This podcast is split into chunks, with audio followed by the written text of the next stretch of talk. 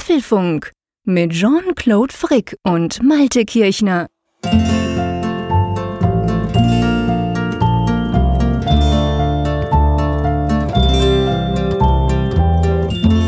Es ist Mittwochabend zur gewohnten Zeit. Dies ist der Apfelfunk und ich möchte heute mal etwas hinzufügen. Es ist der Apfelfunk Mini, denn es hat sich herausgestellt, das ist der Podcast der Mac Mini Sympathisanten und trotzdem ein herzliches Willkommen an meinen lieben Freund in Bern, der, so hoffe ich, nicht heute klein mit Hut ist. Aber überhaupt nicht. Im Gegenteil, der ist stolz wie Bolle und das klären wir dann später noch, warum das der Fall ist. Und ähm, wer jetzt denkt, der Mini-Apfelfunk, gibt es denn da noch einen Maxi-Apfelfunk? Ich würde mal sagen, Länge, ähm, Inhalt gut, spannend, toll wie immer. Aber du hast natürlich recht, der Mini wird auch in diesem Podcast eine große Rolle spielen. Aber vorher wolltest du noch was Kleines berichtigen, gell? Genau, das ist mir in der letzten Folge dann so, ja, beiläufig entglitten, ohne dass ich es nachgeguckt habe. Und es ging nämlich um die Public Beta von iOS 11.1 und findige Hörer haben gleich, das ging schon ja wenige Stunden nach der Veröffentlichung los, darauf hingewiesen, zu Recht, es gibt eine Public Beta von iOS 11.1, also das ist Quatsch gewesen, was ich da erzählt habe, dass es diese Public Beta nur bei der großen Version gab und jetzt gibt es nur äh, Entwickler-Betas. Es gibt die Beta für jedermann. Und wenn ihr dann dieses Crack-Problem lösen wollt für euch schon auf eurem iPad, auf eurem iPhone, dann könnt ihr ja mit den entsprechenden Risiken natürlich immer eines Beta-Programms, aber ihr könnt es haben, auch ohne Entwickler zu sein. Ganz genau. Ähm, lass uns doch mal durch die Themen schweifen. Das Skript ist länger als auch schon, sage ich mal. Ich musste sogar scrollen. das machen wir sonst nicht. ähm, ja, also erstes Thema, völlig klar, der Mac Mini. Wir werden diskutieren, was ihr mit uns diskutieren wolltet. Und es wird sehr spannend werden. Ich freue mich drauf. Aber dann haben wir noch einige andere, gerade ziemlich aktuelle Themen auf der Liste, gell? Genau, ist einiges zusammengekommen in der Woche. Ein mhm. Thema, ja, das schließt eigentlich an, an den Prolog von gerade eben. iOS 11.1 ist als Beta 5 mittlerweile erschienen. Und wir blicken mal darauf, geben vielleicht auch nochmal eine Prognose ab. Wie lange kann es dauern, bis es den Golden Master Status erreicht? Genau, dann ähm, haben wir herausgefunden, dass iOS 11 nicht rechnen kann. Warum es das nicht kann, beziehungsweise wie sich das zeigt, das werden wir euch kurz erklären. Präzision ist auch so ein Thema beim iPhone 10. Wir haben ja immer wieder über die Produktionsprobleme oder die Engpässe bei den Zulieferern gesprochen. Jetzt hat sich augenscheinlich eine ganz interessante Lösung ergeben, mit der Apple das pushen will. Was genau? Dazu später mehr. Genau, dann geben wir ein paar Tipps rund ums iPhone 10, welches ja ab Freitag vorbestellt werden kann. Ja, da haben wir so ein paar Ideen und ein paar Tricks, falls ihr wirklich vorbestellen möchtet, wie ihr da vielleicht ein bisschen weiter vorne kommt in der langen Schlange, die es da virtuell zumindest geben dürfte. Die Marketingabteilung von Apple in Cupertino hat sich den Apfelfunk mal genauer angesehen und festgestellt, der ist so schon voll mit Themen, also besser keine weitere Keynote machen. Das ist zumindest das, was kursiert. Wir sprechen mal drüber. Ganz genau. Dann Facebook, Apple und die Instant Articles Paywall. Da gibt es ein bisschen Streit, auch das werden wir beleuchten. Ja, und nicht zuletzt muss ja auch die Frage mal gestellt werden, wie verkaufen sich eigentlich das iPhone 8 und das 8 Plus? Also in der Woche, in der der Vorverkauf für das iPhone 10 startet, können wir schon ja, so ein bisschen mal drauf gucken, was Analysten sagen, wie gut verkauft sich denn eigentlich dieses andere Top-Smartphone im Line-up? Genau, dann noch eine Umfrage der Woche und ich wage mal zu behaupten, wahrscheinlich keine Hörerzuschriften, obwohl man natürlich sagen kann, dass wir die letzte Woche in Sachen Hörerzuschriften quasi komplett als Thema im Apfelfunk ähm, 87 jetzt wieder reinnehmen. Da ging es ja um den Mac Mini, also von dem her ist doch, sind doch Feedback-Zuschriften dabei, aber eben wie gesagt, ähm, vielleicht keine anderen. Tja, ähm, lass uns mal loslegen. Mac Mini, ihr erinnert euch vielleicht, letzte Folge haben wir die Frage aufgeworfen, was ist eigentlich mit dem Mac Mini los? Drei Jahre nicht mehr aktualisiert worden. Wie geht's denn dem Ding und, und warum geht da nichts? Dass ähm, zumindest der Tim Cook den Apfelfunk hört, das wurde dann spätestens am Tag danach klar, als er nämlich auf die Bühne gestanden ist, beziehungsweise in einem Interview gesagt hat, ja doch, den Mac Mini, ganz, ganz wichtiges Teil, da wird's was Neues geben. Das war, das war so schön zeitlich perfekt nach unserem Podcast, das war echt witzig. Ähm, weniger witzig, aber für mich unglaublich beeindruckend waren eure Zuschriften. Wir haben sage und schreibe Dutzende, was heißt Dutzende? Das ist eine dreistellige Zahl an E-Mails, die da bei uns reingeprasselt ist zum Feedback. Vielleicht als Erinnerung, wer jetzt, jetzt gerade nicht präsent hat, ich habe mich ja eher negativ über den Mac Mini geäußert. Auch sehr pointiert, zum Teil auch fast ein bisschen rantmäßig bin ich über das Teil hergezogen. Ja, und ihr habt ganz, ganz, ganz zahlreich geschrieben. Und bevor wir jetzt das so ein bisschen thematisch quasi aufdröseln, was ihr uns da mitgeteilt habt, möchte ich mal an dieser Stelle hier ähm, das gleich am Anfang vom Apfelfunk nutzen, um wirklich unserer Hörerschaft einen ganz, ganz großen Dank auszusprechen. Ich schreibe wahrscheinlich gut und gerne knapp 20 Jahre in dieses Internet rein, in irgendeiner Form. Ich quassel rein, ich mache Radio, was auch immer. Und da ist man sich ja gewöhnt, dass gerade wenn man ein bisschen pointiert, manchmal auch ein bisschen frech ist, dass dann auch entsprechende Reaktionen kommen. Aber ich sag mal, das Level, das Niveau, das wir hier in dieser Apfelfunk-Community, ihr als Hörerinnen und Hörer, wir als äh, Macher, sage ich mal, ähm, das Niveau, das wir da erreichen, ist unglaublich spannend. Also ich meine, man hätte sich ja durchaus ärgern können über mich. Ich habe ja doch das eine oder andere ganz frech an die Wand geknallt und gesagt, hey, das ist doch alles Mist. Und ihr habt unglaublich spannende Dinge geschrieben. Keiner hat geschrieben, hey, du Volk, du Vollpfeife in Bern, halt mal die Klappe, das ist ein cooles Teil oder so sondern ihr habt wirklich ganz genau beschrieben, wie, wo, was. Ihr habt euch Mühe gegeben, eine ganze Seite zu schreiben, um zu erklären, wie, wo, was. Also das finde ich einfach mal an dieser Stelle, bevor wir thematisch in das Thema einsteigen, einfach ein ganz, ganz großer Dank von meiner Seite. Es kamen so viele Mails, dass ich schon dachte, oh oh, gibt das jetzt ein Shitstürmchen? Aber das gibt es beim Apfelfunk nicht, gell Malte? Shitsturm? Nein, sondern einfach total spannende Diskussionen. Ja, also ich habe auch den Eindruck, dass unsere Hörerinnen und Hörer sich dann immer aufgefordert fühlen, dann eben argumentativ Hilfe zu leisten, einfach mal aufzuzeigen, was wir übersehen. Und es ist ja in der Tat immer wieder so, dass ich dann für mich zumindest feststelle, dass ich dann auch sage, ja, ich habe jetzt zwar den Mac Mini befürwortet, aber es gab noch so viele Pro-Argumente, die in der Diskussion jetzt genannt wurden, dass ich dann fast dachte, naja, dein Standpunkt war eigentlich ziemlich schwach in der Sendung. Das, das hättest du eigentlich noch viel offensiver vertreten können. Und das finde ich einfach großartig. Das bereichert ja diese Sendung. Und ich möchte auch nicht unerwähnt lassen, wir hatten das ja zuletzt mit der Geschichte mit dem Smart und der Geschichte eines Autoherstellers. Ähm, jetzt hatten, hatten wir so ein Beispiel, da hat jemand uns geschrieben, der im Bereich Flugzeuge da auch dann technisch unterwegs ist und hat uns da auch ganz spannende Einblicke gegeben in die Frage, dass man da eben dann auch den Mac Mini als Entertainment Center da verwendet in einem Flugzeug und da habe ich jetzt so gar nicht dran gedacht, dass das dort eine Rolle spielen könnte, aber er hat dann auch argumentiert, dass dann eben die Akkus halt, wenn sie ständig in der Luft sind, nicht so gut funktionieren, schneller kaputt gehen. Ja, und das sind so Erkenntniswerte, von denen träumt man ja manchmal gar nicht, dass man sie irgendwie durch diese Sendung gewinnen kann. Ja, ich glaube, das ist wirklich das Tolle, auch für uns, auch für uns Macher des Apfelfunks. Wir zwei lernen jedes Mal, also wenn ich eineinhalb Stunden mit dem Malte quassel über spannende Apple-Themen, habe ich danach immer auch was gelernt. Und danach, aber eigentlich eine Woche lang, lernen wir erst recht ganz viel, weil ihr uns nämlich so, so zahlreich unterstützt, schreibt auf Twitter, per E-Mail, im Formular auf apfelfunk.com und so weiter. Ähm, und ihr schreibt uns dann ganz viele Dinge, wo ich oft denke, hey, hatte ich ja keine Ahnung. Also ich meine, man könnte das Ganze zusammenfassen. Ich habe echt Lust bekommen, mir ein Mac Mini zu kaufen. Da waren so spannende Möglichkeiten, die da präsentiert wurden. Ähm, Werde ich nicht machen. Ich warte jetzt mal, was der Tim Cook raushaut. Aber auf jeden Fall, das ist super spannend. Und drum lass uns doch mal das so ein bisschen. Ähm, wir können tatsächlich nicht alle vorlesen. Wir haben uns entschieden, weil es sind wirklich so viele. Wir haben uns entschieden, das einfach thematisch so zu erklären, was ihr uns geschreibt habt und so ein bisschen thematisch zu ordnen, oder? Ja, genau. Also das ist, ist ein Ding der Unmöglichkeit. Wir müssten drei Sondersendungen machen, um alle Zuschriften hier dann vorzutragen. Vielleicht aber ganz kurz noch zu der zu dem Hintergrund. Du hast ja erwähnt, Tim Cook hat Stellung genommen. Es gab eine E-Mail eines Nutzers, der hat Tim Cook geschrieben und die Frage ihm gestellt, die wir uns ja auch gestellt haben: Wie geht's denn weiter mit dem Mac Mini? Und da kam dann die insgesamt etwas schwammige Antwort, aber in der Sache doch recht deutliche ähm, Aussage wir arbeiten an der Zukunft des Mac Mini. Also der wird auch in Zukunft eine Rolle spielen im Line-up von Apple, was immer das zu bedeuten hat. Also das Wann und Wie und überhaupt äh, in welcher Form, das kam da jetzt nicht heraus, aber es ist ja schon zum zweiten Mal eine Aussage von Apple in diesem Jahr, dass sie an den Mac Mini glauben. Phil Schiller, wir erinnern uns, hatte damals bei diesem kleinen Kreis wo es um die Mac Pro Linie ging, dann ja auch schon mal auf Nachfrage gesagt, den Mac Mini haben wir nicht aus den Augen verloren. Ja, genau.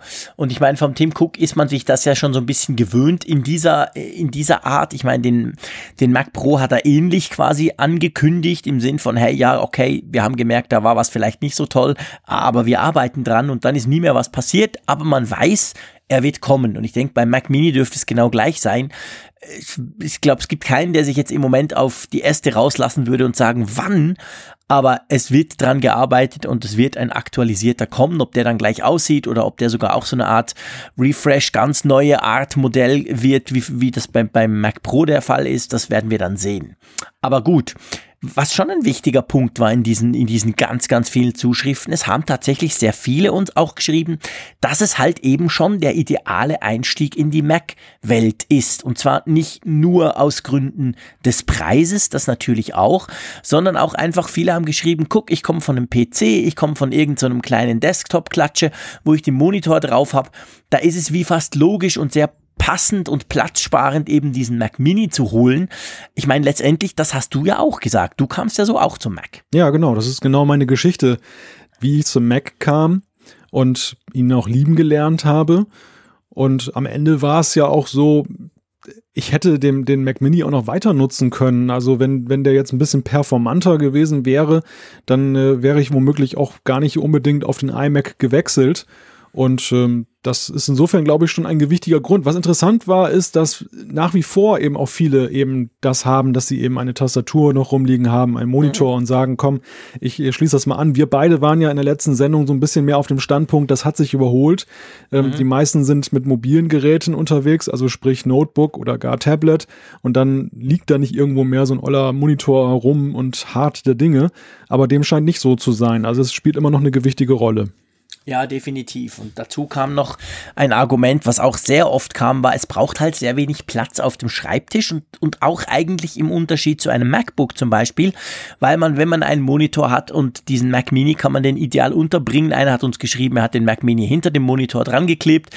Da sieht man ihn überhaupt nicht. Also da, das ist natürlich auch noch ein Punkt, der, das sieht einfach auch schick aus. Also ich sehe auch immer wieder, spätestens seit der letzten Sendung, wo der Mac Mini wieder so ein bisschen in mein Bewusstsein gerutscht ist, sehe ich ab und zu zum Beispiel auch so bei Desks, wenn du irgendwo in ein großes Haus kommst, in ein Büro oder so, so, so, so die Empfangsdame, jetzt mal salopp gesagt, da sind auch ab und zu diese kleinen Mac Minis irgendwo, einfach weil es sieht schick aus, Bluetooth-Tastatur, Maus und dann ein kleiner Monitor, dann reicht das schon. Also das war auch ein, ein, ein Ding, das eigentlich viel kam, gell? Ja, ja, auf alle Fälle. Und ähm, was auch viel kam, war, dass Leute gesagt haben, ich bin in beiden äh, Welten nach wie vor zu Hause. Also der, ich bin nicht mhm. ausschließlich jetzt in der Apple-Welt, einfach aus irgendwelchen Gründen, weil ich zum Beispiel Entwickler bin und dann auch unter Windows entwickle. Und das ist einfach dann einfacher, wenn ich einen dann großen PC habe. Oder aber ähm, ja, Apple ist für mich eher Nebensache. Also ich bin Entwickler und mache dann eben noch mit für Apple oder für, für die Apple-Welt etwas, möchte da aber nicht den großen System-Change machen. Da gab es auch einige, die eben zweigleisig unterwegs sind und eben nicht dann auf Bootcamp gehen möchten. Ja, ganz genau. Und dann ein Argument, das ich persönlich auch sehr spannend fand, weil das hat nämlich so eigentlich den Schritt ins Profisegment, wo wir dann auch noch kommen, ähm, so ein bisschen eröffnet. Viele haben geschrieben, dass sie eben explizit quasi wollen, dass sie die Komponenten bestimmen und oder sogar wechseln können, vor allem eben den Monitor. Äh, zahlreiche von euch haben uns geschrieben, ja, weißt du, der iMac so schön er ist, aber das ist nicht die Art Screen, die ich brauche und ich brauche eben einen anderen und beides zu haben, da zahle ich ja dann beim, beim iMac quasi für den Screen, den ich eigentlich gar nicht will. Und dafür ist eben der Mac, der Mac Mini auch wieder praktisch, weil du ihn quasi frei kombinieren kannst. Andere haben uns geschrieben, sie haben spezielle RAID-Systeme, die sich ideal anschließen lassen. Das würde wahrscheinlich bei einem iMac auch gehen, aber sieht halt einfach komisch aus, weil es so viel Platz verbraucht. Also dieses, diese, diese Wählbarkeit der Komponenten, ich glaube, das ist, das ist auch ein ganz ein wichtiger Punkt. Ja, also der, der Mac Mini ist ja eigentlich der einzige legale, in Anführungszeichen, Hackintosh. wo, du, ja, genau. wo, wo, du dann wirklich dann eben dann deinen Monitor noch nutzen kannst. Wir, hat, wir hatten das Ganze ja so ein bisschen aufgezäumt beim letzten Mal von der anderen Seite, dass wir gesagt ja, haben, genau. ja, wer, wer braucht denn das eigentlich noch? Ist, äh, diese All-in-One-Geschichte ist doch eigentlich das äh, einzig wahre. Mhm. Und äh, hier zeigt sich eben, dass der Wunsch eben nach Modularität dann doch sehr groß und ausgeprägt ist. Und da hat man dann ja sehr wenige Optionen und der Mac Mini ist eine gute. Ja, ganz genau. Ähm, natürlich haben uns viele geschrieben, es sei das perfekte Media Center. Wir haben ja drüber gesprochen. Ich habe dann gesagt, ja, aber komm, Apple TV 4 und sogar Apple TV 4K kann das auch. Aber da haben natürlich auch viele geschrieben, ja, hey, aber du bist viel flexibler, du kannst Plesk drauf machen, du kannst verschiedenste Arten Software drauf laufen lassen, die eben dann mehr können als quasi ähm, das Standard-Set. Was da fast bei allen so ein bisschen kam, war, ist okay als Media Center, aber da fehlt halt 4K. Also da hat man dann schon gemerkt, also ich glaube, der neue Mac Mini müsste um gerade auch diesen Bereich abzudecken, dann schon einen 4K-Anschluss haben. Ja, das ist ja sowieso ein Punkt gewesen, den ich in vielen Zuschriften entdeckt habe, dass das Plädoyer immer mal wieder mit so einem etwas Kleingedruckten daherkam, mit äh, in Klammern gesetzt, ich gebe euch ja recht, dass die derzeitige Beschaffenheit der Hardware nicht mhm. gut ist. Also ich bin Mac Mini-Fan und würde ihn wieder kaufen, äh, sobald er mal wieder ein Update bekommt. Ja. Das, das haben wir häufig gelesen. Das haben eigentlich alle geschrieben. Das muss man wirklich fairerweise sagen. Es hat keiner geschrieben, der ist super. Und ich meine, ich habe natürlich auch so ein bisschen aus dem Aspekt raus, ich habe jetzt hier mein Line-Up und soll ich jetzt noch einen Mac Mini und dann noch so eine alte, so einen alten Mist. Also das war natürlich auch so ein bisschen mein äh, extra überspitztes Formulieren gewesen und das haben schon auch alle geschrieben, gesagt, ja, stimmt ja, das, was da im Moment im Line-Up steht, auch wenn es im Verhältnis zum Rest recht günstig ist, ist eigentlich total veraltet und das kann man nicht kaufen. Von dem her gesehen kann man sagen, alles, was wir jetzt hier geschrieben bekamen und das wird ja noch besser, wenn eben ein neuer kommt. Das passt dann schön zusammen, weil dann diese Sachen natürlich auch, auch alle besser gehen. Aber weißt du, was mich eigentlich fast am meisten erstaunt hat, beziehungsweise am Ende der, der Briefe und E-Mails dann nicht, aber äh, mich hat erstaunt, wie viele Profis doch eigentlich gesagt haben, doch eben genau, dass sie einen Mac Mini brauchen. Das stimmt, das stimmt. Also die hatte ich jetzt auch in meiner Argumentation gar nicht so richtig auf der Pfanne, weil ich da dachte, dass die dann schon eher auf die High-End-Maschine Mac Pro oder jetzt iMac Pro dann schielen und weniger eben jetzt bei einem Mac dann verhaftet sind, der ja eigentlich so klassisch eher als der Einsteiger-Mac gilt, mhm. der ja auch so von der Performance her ja jetzt nicht immer zu den besten gehörte. Klar, man kann ihn ja kräftig upgraden, muss man auch sagen. Also wenn man ein bisschen was drauflegt, mhm. dann kann man ihm jetzt mittlerweile nicht mehr, weil die Komponenten alt sind, aber zu seiner Zeit war das ja schon so, man konnte dieses kleine Teil, diesen Schuhkarton da richtig vollstecken mit bester Technik. Und äh, ja, dementsprechend ist er ja. dann auch interessant für die Profinutzer. Ja, genau. Und da ist es eben auch wieder der modulare Aufbau auf der einen Seite und vor allem aber auch, viele haben natürlich gesagt, guck, der iMac ist ja toll und wunderbar, aber wenn dann da der Screen kaputt geht, kann ich mir doch nicht leisten. Ich habe noch einen zweiten Screen daneben und, und das brauche ich einfach, aber wenn der kaputt geht, muss ich den ganzen Mac einschicken. Beim iMac ist das überhaupt kein Problem. Wenn der Bildschirm spinnt, schließe ich einen neuen an und arbeite weiter. Also diese Modularität auch in Bezug auf Ausfallsicherheit und eben, dass man nicht gleich die ganze Kiste zur Reparatur schicken muss, das war ein Thema, das kam immer wieder. Und natürlich eben das mit den Monitoren. Ich glaube, wir haben, ich habe nicht gezählt, aber es waren, glaube ich, mindestens zehn Fotografen, die uns geschrieben haben, die gesagt haben, hey, der Mac Mini ist perfekt, vor allem, weil ich daran einen hardware-kalibrierten, super tollen Bildschirm, der farbecht ist, anschließen kann. Also auch da hätte ich jetzt eben eher auf die, die iMacs ge ge geschielt, aber es stimmt natürlich, wenn du einen Fotografen fragst, sagt er im Allgemeinen, ja, schöne Kiste, ah, aber der Bildschirm, da ist ja nix farbecht. Also von dem her gesehen, auch da, der Mac Mini offensichtlich, für die, die eben nicht einen Mac Pro kaufen wollen, der ja preislich dann schon in einer anderen Sphäre ist, ist auch da interessant. Ja, ja, definitiv. Also das ist schon ein sehr interessantes Spektrum an Meinungen und äh, Befürwortungen, die wir da zu lesen bekommen haben, was den Mac Mini eben angeht. Und das äh, Vielleicht können wir das an dieser Stelle schon vorziehen, weil es ja auch zum Thema passt. Das Ergebnis unserer Umfrage war ja auch recht eindeutig, wenn man das mal so sagen darf. Ja, da hast du absolut recht. Komm, das machen wir doch. Wir, wir nehmen noch den letzten Punkt rein und dann machen ja. wir die Umfrage, weil die hat sich um den, um den, Mac Mini gedreht. Was auch ein paar Mal kam, und da gebe ich zu, da, da, wurde in mir gleich der Bastler wieder geweckt.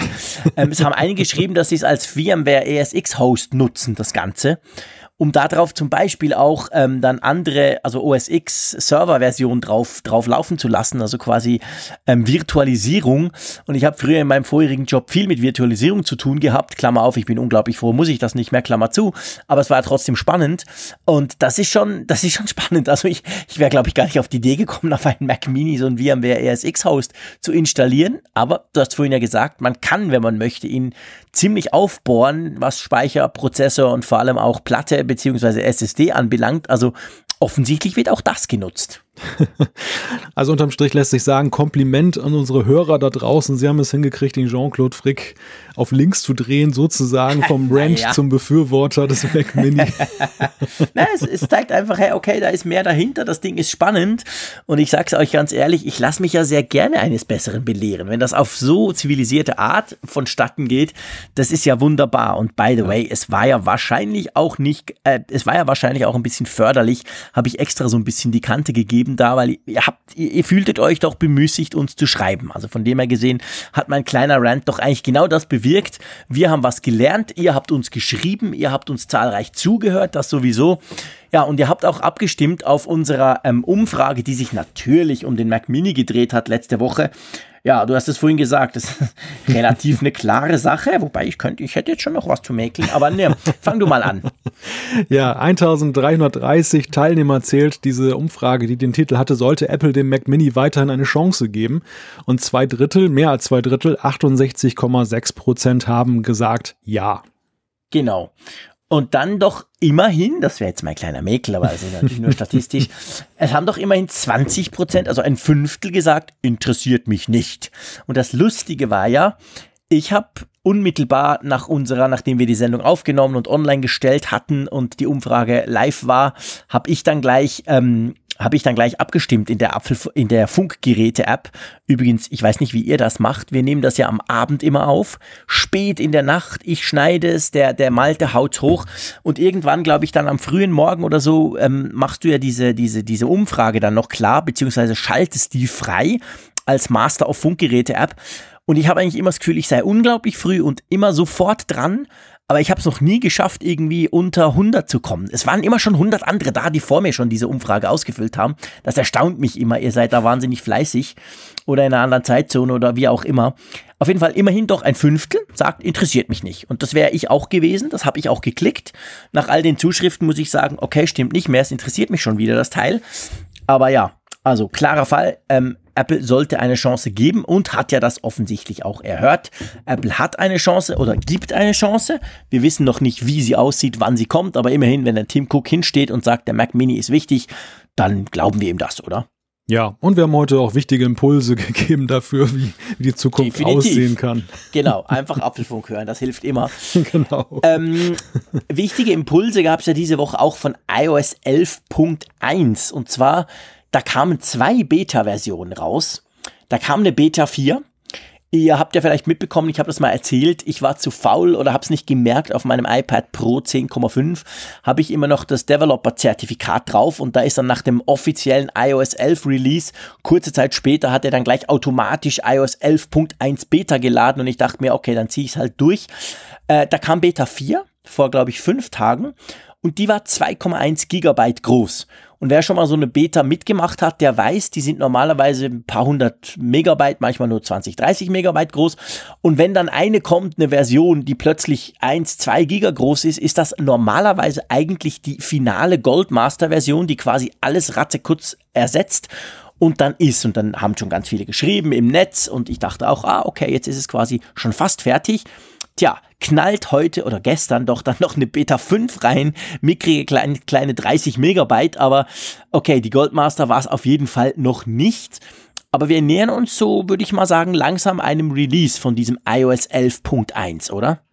Ich würde schon von einem GM2 sprechen jetzt bei der Beta 5, denn, denn du hast schon recht. Also wir reden ja hier von diesen sogenannten Delta-Updates. Das heißt, genau. das Delta ist eben das, was sich verändert.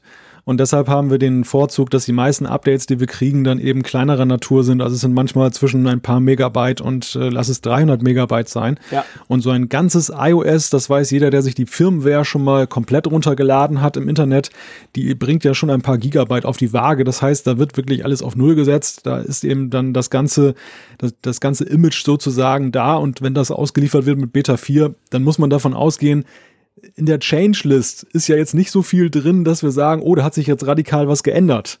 So, sondern mhm. das ist ja eher wieder so ein Update im Sinne von Fehlerbehebungen, Verbesserungen. Genau. Die 11.1 ist ja sowieso jetzt eigentlich bis auf Randaspekte eher unspektakulär. Und ja, deshalb, absolut. Ich, ich schließe mich der These an, das war eigentlich Gold, Golden Master. Und dann hat man aber doch noch irgendwie so einen Kinken gefunden, dann im Echtbetrieb und dann hat man nochmal nachjustiert. Ja, ganz genau. Ich meine, lass uns mal kurz sprechen drüber, iOS 11.1. Was bringt uns das eigentlich? Also Fehlerbehebung, du hast gesagt, da gibt's auch viel zu tun, muss man sagen. Also ich bin je länger, je unzufriedener mit iOS 11. Also versteht mich nicht falsch, ich finde die Optik und vor allem das Kontrollcenter und die Möglichkeiten ganz, ganz klasse. Ähm, möchte nie mehr zurück, aber was so Stabilität, Probleme und Problemchen anbelangt, habe ich das Gefühl, ich hätte noch selten mit einer iOS-Version so viel Probleme gehabt nach dem Release. Von dem her hoffe ich natürlich, dass 11.1 die behebt. Aber bringt auch irgendwelche neue Features mit? Hunderte neue Emojis. ah, stimmt, genau. Die brauche ich ungefähr so häufig wie den Mac Mini. Nein, ein bisschen häufiger. Ähm, stimmt, es kommen neue Emojis, selbstverständlich. Natürlich ist ja inzwischen immer eine große Sache. Jedes Update bringt schon fast neue Emojis. Das ist bei Android auch so. Ähm, nee, aber auch sonst. Also ähm, ich glaube, was kommen soll, ist ja wieder die Möglichkeit, wenn du ein ähm, Touch-ID-fähiges Gerät, also sprich ein Touch-ID-fähiges iPhone hast, dass du mit dem Touch auf der linken Seite, also dem feste Drücken und Wischen, kannst du quasi zwischen den verschiedenen Apps hin und her schalten. 3D das konnte man. Hä? 3D-Touch. Entschuldige, dass ich reingrätschen muss. Ah, sag ich Touch-ID, ich Idiot. Ja, 3D-Touch natürlich, genau, das feste Drücken. Und das, das kann man dann wieder machen mit der iOS 11.1 Beta. Kann ich natürlich nicht auf meinem iPad Pro, darum habe ich es noch nie ausprobiert. Aber das hat, haben ja viele Leute vermisst gehabt, dass das wegfiel bei iOS 11. Diese Möglichkeit, schnell mal zwischen Apps hin und her zu schalten. Aber sonst, ja, ich glaube, Fehler einfach. Und der Knack, der Knackhack, der sollte ja. auch ähm, gefixt sein, oder? Genau, die Key Reinstallation Attack die wird damit behoben und das dürfte sicherlich viele interessieren. Aber wie du schon sagtest, also ich glaube, die größte Erwartung der Nutzer gegenwärtig da draußen, das belegen viele Zuschriften, die wir bekommen, ist gar nicht mal neues Icon, neue App oder sonst irgendwas zu bekommen, sondern viele schreiben uns und sagen, ich habe dies und das Problem, ich habe das Apple gemeldet, der Support sagt mir, ja, ist in Arbeit und die warten wirklich sehnsüchtig darauf, mhm. dass iOS 11 einfach bei ihnen vernünftig funktioniert. Und das ist aber sehr unterschiedlich. Also ich muss bei mir sagen, ich, äh, ich habe ja schon mal geschildert, dieses Problem, was ich hatte mit diesem Blackout, dass wenn ich dann mhm. eben das iPhone gesperrt habe und kurze Zeit später möchte ich es wieder aufmachen, dass ich dann das Problem hatte unter iOS 11.0 dass es dann äh, ja manchmal gar nicht reagierte. Also dass ich wirklich das, das Gerät dann zurücksetzen musste, also nicht zurücksetzen jetzt auf Werkseinstellungen, aber eben dann neu starten musste, damit es überhaupt wieder dann reagiert, damit der Bildschirm wieder dann eben mhm. Leben hat. Und äh, vorher war es dann eben so, ich bekomme haptisches Feedback, aber es passiert nichts mehr. Das hat sich schon mit 11.03 zumindest bei mir darauf reduziert, dass es tritt, tritt immer noch mal auf, aber es ist nach drei okay. Sekunden kommt der Bildschirm dann doch wieder und das ist ja schon eine ah, deutliche Verbesserung. also das heißt, es, das Problem ist an und für sich noch da, aber du musst nicht mehr gleich ein Reset, den Reset-Knopf äh, oder den Reset zum Reset-Griff greifen. Genau, genau. Es ist, okay. es ist glimpflicher. Es ist nicht ja. behoben, aber es ist glimpflicher. Okay. Ja, also ich habe ja auch das ein oder andere Problemchen mit Apps, die sich schließen. Ähm, das, das, das Phone generell ab und zu macht man einfach so einen kleinen Neustart.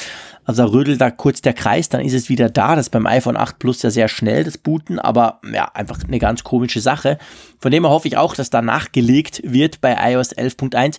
Und es gibt ja nicht wenige, vor allem in Amerika, die ja eigentlich damit rechnen, dass iOS 11.1 noch diese Apple Pay Funktion, Klammer auf, ich weiß, interessiert euch nicht, Klammer zu, ähm, bringen wird, wo man einander Geld überweisen kann. Also dieses, ähm, das hat irgendeinen so schönen Marketingnamen, den ich jetzt gerade vergessen habe.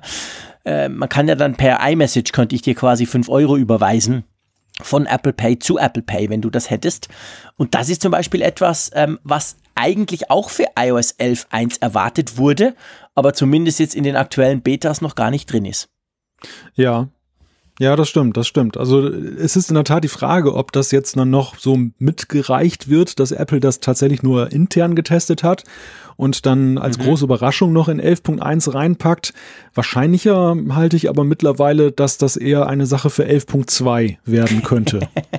ja, vielleicht. Komm, wir schieben es mal auf 11.2. Die kommt garantiert. trotzdem, ich meine, wir lästern jetzt hier ein bisschen, aber trotzdem, was man natürlich nicht vergessen darf, iOS 11.1 ist enorm wichtig, weil nämlich in zehn Tagen ein Gerät auf den Markt kommt, welches iOS 11.1 benötigen wird. Und das ist das schöne iPhone 10. Ja. Ja, ja, Das, das ist richtig. Und ich, ich gehe auch fest davon aus, dass mit spätestens mit dem Verkaufsstart Anfang November wir eben dann auch 11.1 dann als Final Release dann ja. Bekommen werden. Wir hatten ja schon mal drüber spekuliert, es, es läuft ja immer mehr darauf hinaus, was du gesagt hast, dass es zeitgleich kommt. Ich glaube, das war nicht im Sinne des Erfinders, aber mittlerweile, ähm, ja, das Schicksal will es so.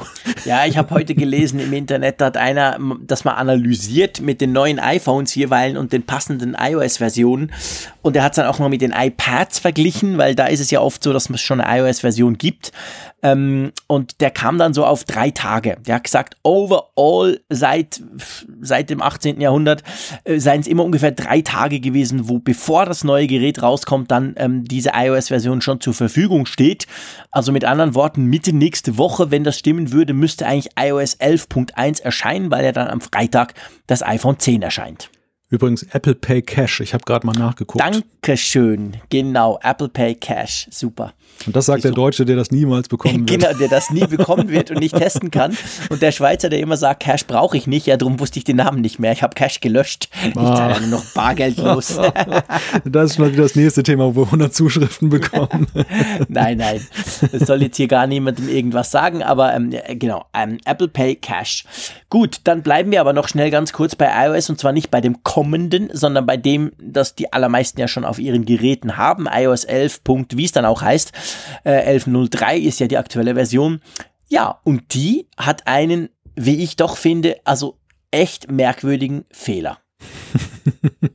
ja, einen sehr kreativen Bug, muss man sagen. Ja, so ich, kann man auch sagen. Ich, ich, kann, ich kann da gleich mal eine, eine ähm, Theorie aufstellen, woran es technisch liegen könnte. Ich habe mir das nämlich mal angeguckt. Erklär zuerst mal, was passiert. Genau, genau. Wir müssen erst mal erzählen, worum es geht. Es geht darum, dass iOS 11 nicht mehr richtig rechnen kann. Und zwar dahingehend, der Taschenrechner, den wir seit iPhone OS drin haben und der ja eigentlich immer recht gute Dienste leistete, der hat jetzt das Problem, dass wenn man 1 plus 2 äh, plus 3 eingibt und das in einer ja durchaus normalen Geschwindigkeit, gar nicht mal jetzt so hektisch, dass der dann ja. 24 auswirft. Ja, ich mach's jetzt gerade. das ist einfach herrlich. ja, und das haben natürlich findige Leute sofort rausgefunden. Es geht auch mit anderen Tast äh, Zahlenkombinationen. Ihr könnt auch 4.5 plus 6 eingeben, da kommt dann 60 raus. Und so, äh, ja, jetzt, du hast gesagt, du hast eine Erklärung dafür. Es gibt tatsächlich eine Erklärung. Also das hängt mit der Geschwindigkeit zusammen, wo man es eingibt, dass er dann das Plus verschluckt und dann quasi irgendwie meint 23 plus 1 und das würde ja dann 24 geben statt 1 plus 2 plus 3. Ähm, aber du, du hast jetzt gesagt, du hast eine, eine, eine, mehr so technische Erklärung. Ja, also es ist ja so in der iPhone-Programmierung und in der iOS-Programmierung, die, die Software-Buttons, die man da hat, die lösen sogenannte Events aus. Da gibt es zum Beispiel dieses Touch-Up-Inside-Event, das mhm. dann ausgelöst wird, wenn ich jetzt dann auf einen Knopf drücke, da, also auf einen virtuellen. Und ich schätze, dass Apple einfach irgendein Problem in ihrem Quelltext hat, dass sie irgendein Problem in ihrem Quelltext haben mit der Animation. Denn es gibt ja eine Animation, dass sich das Ding verfärbt und es ist nämlich so, wenn man diese Zahlenfolge, dieses 1 plus 2 plus 3 langsam eingibt, mhm. dann funktioniert es. Dann funktioniert genau. es. Dann, dann geht nämlich der, man sieht es dann ganz klar, dann geht dieser, dieser Plus-Button geht nämlich dann aus diesem gedrückt-Event sozusagen heraus wieder automatisch. Da ist also irgendwo so ein, ein Timer drin, dass nach einer Zeit die Animation zurückgeht und dann funktioniert das. Und wenn man schnell macht, dann ist augenscheinlich eben bei der zweiten mhm. Eingabe, beziehungsweise bei der dritten Eingabe, dann der Plus-Button schlichtweg noch nicht so weit und dadurch gibt man dann nämlich 23 ein statt genau. 2 plus 3 und dadurch kommt die 24 raus. Also es ist eine relativ simple Geschichte und ich vermute, dass da irgendwo das Problem begraben liegt. Ich als aber, Laie. Aber auch ziemlich peinlich, oder? Zeigt wahrscheinlich, dass die Apple-Leute selber den Rechner gar nie brauchen. ja, das muss man fast vermuten. dass, dass bei so einem einfachen die Ding haben vielleicht wie der Addition. alle fancy Hewlett-Packard-Dinger auf ihrem, na, es, hat, das gab es nur in den 80er Jahren. Ich glaube, die hat man heute nicht mehr, oder? Wenn man programmiert, hat man keinen klassischen Taschenrechner mehr, oder? Ja, der gängige in den Schulen ist ja hierzulande von Texas Instruments. Ja, stimmt, den, hat, ja, den hatte ich auch, genau. Schweineteuer, schweineteuer. Ja, schweineteuer war so fast ein bisschen wie ein Laptop. Ich war wahnsinnig stolz mit dem Ding, bin ich rausge bis ich rausgefunden habe, was mir der Lehrer alles äh, damit auftragen wollte. Da habe ich es angefangen zu hassen, das Teil. Aber du hast recht, ja, genau, Texas Instruments, das war die Marke. Au, ja, genau. Ja, das Ding, mit das so Ding hatte, Matrix Genau, das Ding, das war ja so ein Grafiktaschenrechner und der Ja, hatte genau. auch so ein rudimentäres, ja, Basic, ich weiß gar nicht, war das Ja, ja, Basic? doch, doch. Der hatte auf jeden Fall so ein bisschen, Basic. genau, und da konnte man auch ganz wunderbar dann auch Sachen drin verstecken im Speicher. Das war, dann, Genau. das war so eine Genau. wunderbare Programmierherausforderung. Ja, ja, und das war ein schöner Spickzettel, wie wir Schweizer sagen, dass man da was rechnen konnte und eigentlich scroll, äh, ließ man ein kleines Programm laufen, das ein paar Dinge angezeigt hat. Ja. Ähm, aber auf jeden Fall, ich, ich gehe mal davon aus, heute hat man das ja wahrscheinlich nicht mehr, aber offensichtlich den iPhone-Taschenrechner braucht auch niemand beim Programmieren. Ja, Sonst doch, hätten doch. sie das ja gemerkt, oder? Doch, doch. Also ich habe kürzlich gelesen, dass dieser Taschenrechner nach wie vor in Gebrauch Echt? ist in den Schulen und das auch äh, zu weiterhin horrenden Preisen, also gerade gemessen äh, am Stand der heutigen Technik wohl horrenden Preisen. Mhm. Darüber beklagen sich dann auch wohl viele Eltern, dass sie eben sagen, wieso müssen wir eigentlich für so eine Mühle noch so viel Geld ausgeben, die Ja, da wirklich ja. so Steinzeittechnik Auf die drin hat. Diskussion freue ich mich schon mit, mit meiner Schule von meinen Kids, wenn die mir so eine alte Scheiße andrehen wollen. ja, mal gucken. Ja, Aber, gut, also meinst du, das wird gefixt werden? Ja, klar. Ist ja peinlich, würde mich- oder? Das würde mich wundern, wenn das nicht gefixt wird. Aber es ist, es ist ja schon eine erstaunliche Sache, wie denn das passieren konnte. Also wie, wie kann denn eine Funktion, ich glaube, der Taschenrechner zählt ja nicht unbedingt zu den Programmen, zu den Apps, an denen Apple jetzt ähm, zumindest an den Basics groß immer wieder Hand angelegt hat, Nee, das, das das, hat man mal gemacht und dann läuft es und dann baut man darauf auf. Ich, ich schätze, wie gesagt, und deshalb auch meine Vermutung, dass es mit der Animation etwas zu tun hat, mit diesen, mit diesen Events, wann der Button wieder in den ursprünglichen Modus zurückkehrt, dass man im Zuge dieser Layout-Anpassungen, die man jetzt auch in iOS 11 gemacht hat, dann auch da in der Taschenrechner-App hier und da etwas verändert hat. Da Mhm. irgendwo hat man wahrscheinlich eine falsche Zahl eingetragen und das dann mit dem Ergebnis, dass wir eben dann so so was Schönes sehen. Aber es, weißt du, diese Taschenrechner, äh, dieses Taschenrechner-Debakel ist ja irgendwie auch so symbolisch für die Art und Weise, wie ja iOS 11 ja jetzt so nachdem es released wurde, bei vielen Nutzern auch empfunden wird. Also ich finde, das, das ist irgendwie so, es bestätigt den Eindruck, den wir auch immer wieder dann, ja, geschrieben bekommen von Leuten, die eben sagen, iOS 11 erscheint mir nicht so das bestlaufende iOS aller Zeiten zu sein. Ja, nee, das ist definitiv so. Also es läuft insofern gut, dass es si- sich sehr schnell installiert hat. Also die, die, die Basis der Installation ist schon wieder, glaube ich, deutlich über 80 Prozent. Also da, von dem her gesehen ist es gut. Die Verteilung ist breit. Aber ich gebe dir recht. Also da harzt an, an verschiedensten Ecken und eben zum Teil auch erst nach gewissen Zeiten. Also ich habe ja immer noch das Gefühl, mein iPhone 7 Plus sei viel sauberer gelaufen als mein iPhone 8 Plus. Und das 7er hatte ja maximal die Goldmaster drauf. Danach habe ich gleich beim Release des 8ers natürlich gewechselt. Also mh, komische Nummer.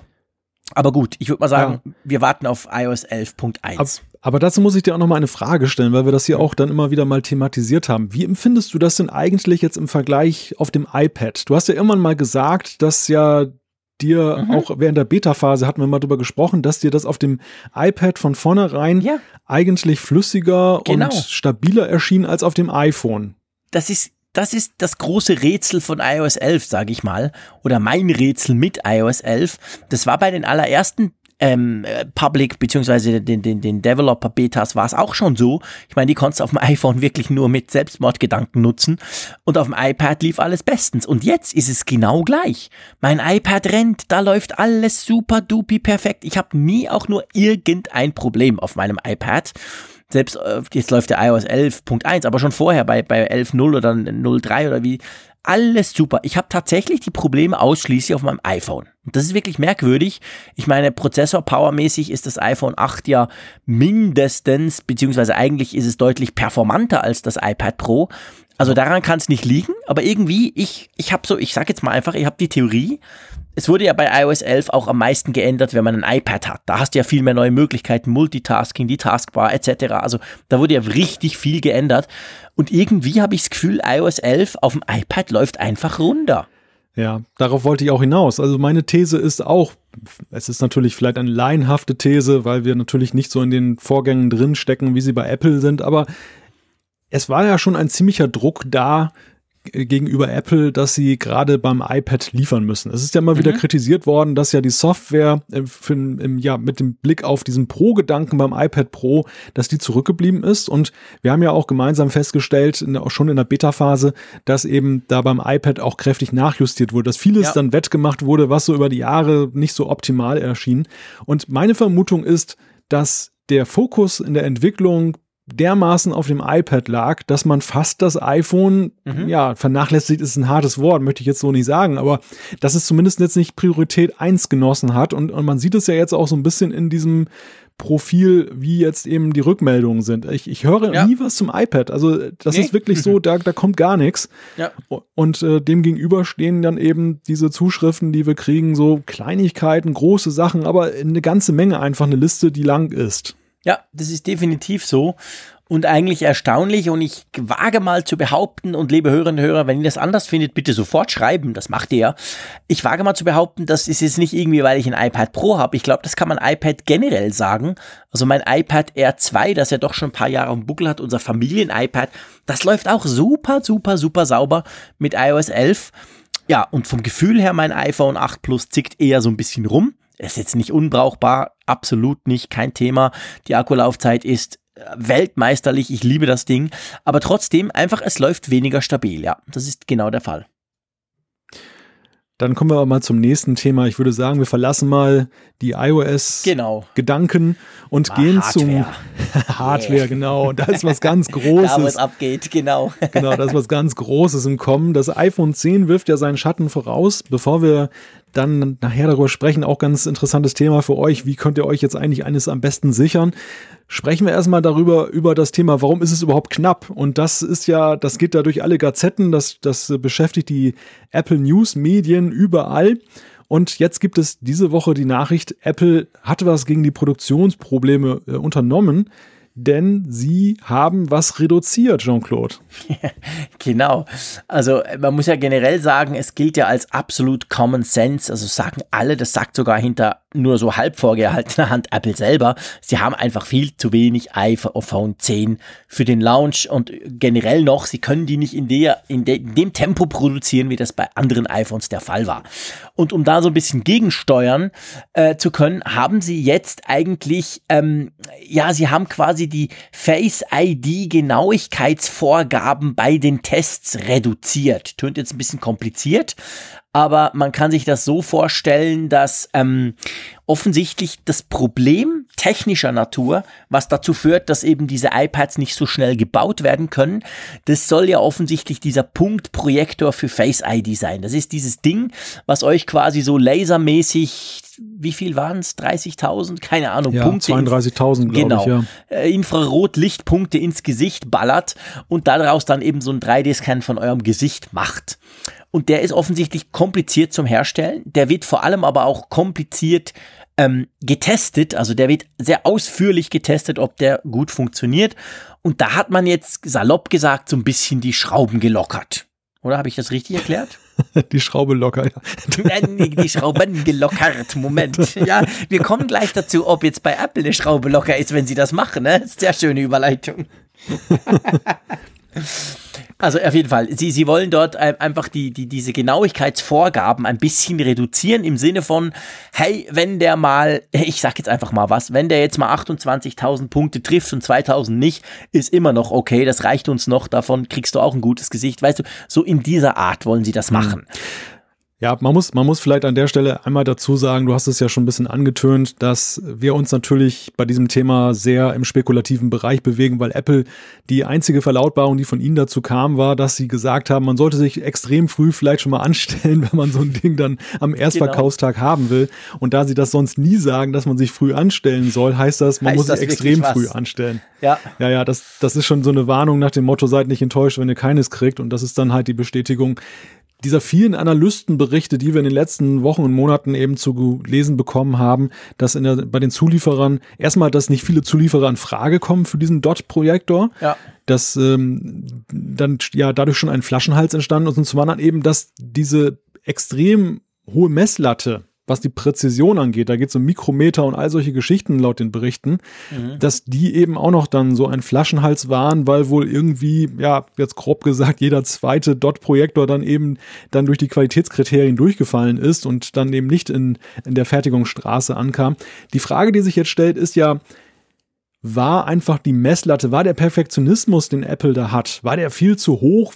Haben die da vielleicht Vorgaben gemacht, die einfach utopisch, illusorisch waren und dann haben sie das jetzt an die Realität angepasst? Das würde der Nutzer nicht merken oder, das unken natürlich schon die ersten jetzt, ähm, ist damit schon vorgezeichnet, dass dann eben Probleme auftauchen könnten, weil hier und da Face ID nicht so präzise arbeitet. Hä?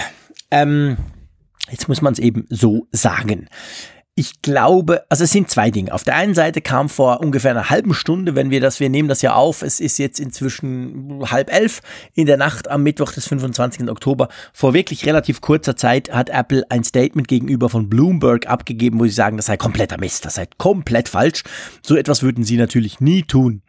Ähm, andererseits, wer den Bloomberg Originalartikel genau liest, da steht natürlich vor allem drin, dass man die Tests auf Akku, also die Tests von diesem Ding sagen wir mal, ein bisschen zurückgefahren hat. Und ich kann mir natürlich schon vorstellen, äh, salopp gesagt, wenn du ein Gerät, eine Funktion testest, kannst du das zehnmal testen, du kannst es hundertmal testen, du kannst es nur zweimal testen und irgendwo dazwischen musst du sagen, ja, jetzt weißt du, es funktioniert. Und da, da könnte ich mir schon vorstellen, ohne dass wegen dessen Face ID schlechter wird, dass man da vielleicht ein bisschen was macht und dadurch Zeit spart. Aber das ist natürlich eine extrem heikle Geschichte, auch dass Apple gleich so harsch reagiert und wirklich schreibt komplett falsch. Ähm, das zeigt natürlich auch, sie sind ja selber nervös, weil seien wir ehrlich, was ist das Einzige eigentlich beim iPhone, wo du wirklich so ein bisschen unsicher bist beim iPhone 10? Der Ersatz für Touch ID. Genau. Also ja. ich glaube, das geht allen so, auch dem Normalbürger und nicht dem Freak wie wir. Das ist eigentlich alle, wo sagen, boah, funktioniert denn das? Ah, ist das sicher? Das ist so die, die, die, die Fanatiker-Fraktion auf der einen Seite. Boah, es kann denn ganz böse. Und dann natürlich wir, die einfach sagen, hey, aber Touch ID war super. Ist denn das genau gleich so schnell, genauso so gut? Und äh, wenn jetzt natürlich der eine sagt, genau an der Komponente wird jetzt quasi in Anführungszeichen gespart, ja, dann ist der Shitstorm so wenige Tage vor dem Verkaufsstart natürlich gleich da. Also ich glaube, ich finde, wenn du nichts dagegen hast, für mich ist dieses Gesamtthema eigentlich dahingehend, es ist ein Beleg dafür, dass Apple definitiv Probleme hat, die Dinge auf die Straße zu kriegen. Woran das genau liegt, wie sie das genau machen, sei dahingestellt. Aber es ist offensichtlich so, wir werden einen iPhone-Launch erleben, wie wir ihn noch nie erlebt haben, weil wahrscheinlich auf der einen Seite extrem viele Leute das gerne hätten, auf der anderen Seite aber definitiv Apple viel zu wenig Geräte haben wird. Ich glaube, das kann man daraus rauslesen, schon nur aus der ganzen Aufregung, die dadurch entstanden ist. Ja, ja, es gibt also von meiner Seite zwei Gedanken dazu. Der, der eine Gedanke ist, wir haben es ja schon bei den AirPods erlebt. Da war es ja auch so, dass einige Leute, die dann unter ein Röntgengerät gelegt haben und haben dann halt mhm. nachgewiesen, dass dann eben die Klebepunkte oder die Verarbeitung bei den ersten AirPods bei den Cases, die rauskamen, dann nicht immer optimal war, aber so gut, dass sie eben dann eben ja marktreif war, dass da also auch möglicherweise Abstriche gemacht wurden, um eben dann die eine gewissen eine gewisse Produktionsreife beziehungsweise eben eine eine gewisse Quantität herzustellen und es war ja auch lange Zeit eben ein Problem bei den AirPods mit der Lieferzeit. Das hat und hat sich ja weit bis in dieses Jahr bewegt, dass eben man da vier bis sechs Wochen warten musste, bis ja. dann mal entsprechend die bestellten Geräte da waren. Also ich glaube, es ist ein üblicher Vorgang und beileibe nicht nur bei Apple, dass mhm. immer mal wieder eben in der Fertigung hinterfragt werden muss, welchen Qualitätsstandard wollen wir, dass man natürlich lieber das ganz perfekt macht, damit die Fehlerrate auch beim Konsumenten möglichst gering ist, ist ganz klar. Aber ich glaube, auch ein Produkt ist nicht automatisch immer gleich schlecht oder ähm, extrem genau. fehleranfällig, wenn man dann mal hinterfragt, ob denn der Qualitätsstandard vielleicht auch ein bisschen hochgeschraubt ist und ob das Gerät auch so marktreif ist. Ja, genau. Ich glaube, das ist genau der Punkt.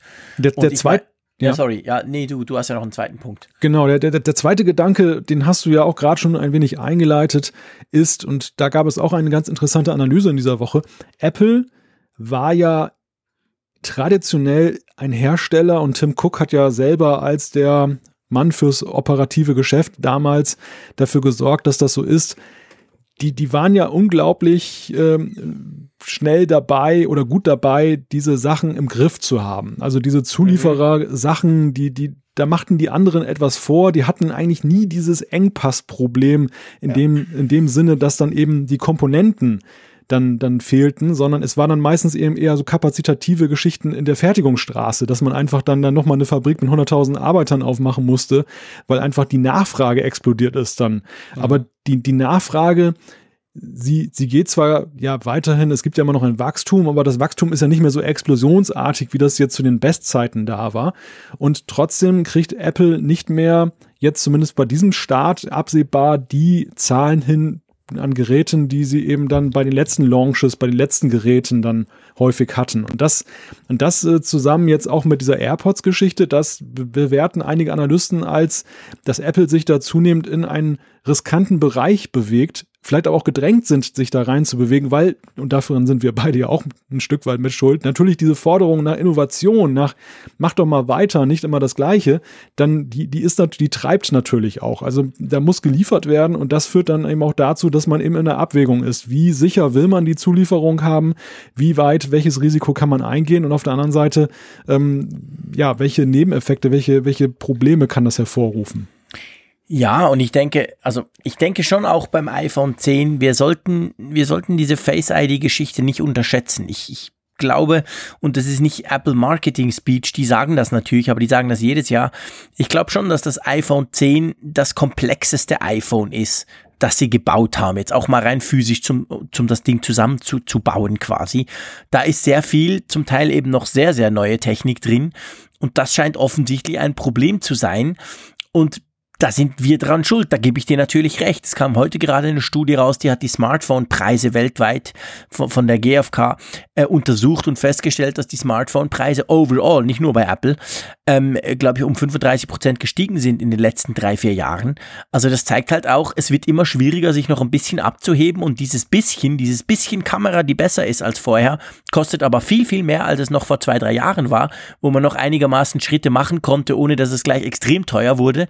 Also das ist alles so eine Gemengelage zusammen, die das natürlich schwierig macht. Aber okay, das können wir im Moment nicht ändern. Die Frage ist jetzt halt einfach, wenn man jetzt doch so ein Teil will, was macht man dann? Ja, aber bevor wir dazu kommen, also noch, noch, ich möchte gerne noch den Gedanken, den du gerade geäußert hast, ähm, ein, ein Stück weit ergänzen, denn ich denke, es es ist natürlich auch ein gewaltiger Druck, der auf Apple gerade bei diesem Modell lastet, dass das alles funktionieren muss, der einfach größer ist als bei den zuletzt erschienenen Geräten. Natürlich ist es immer ein Desaster, wenn du neue Features ankündigst und die kommen nicht oder die funktionieren nicht. Wir haben es ja gesehen, es war ja schon so ein bisschen grenzwertig mit diesen Geschichten mit Portrait, mit dem Portrait-Mode zum Beispiel, der dann mhm. erst mit einem Software-Update dann nachgeliefert wurde und man hat ein Gerät gekauft, das konnte erstmal wochenlang nicht das, was in der Präsentation groß versprochen wurde.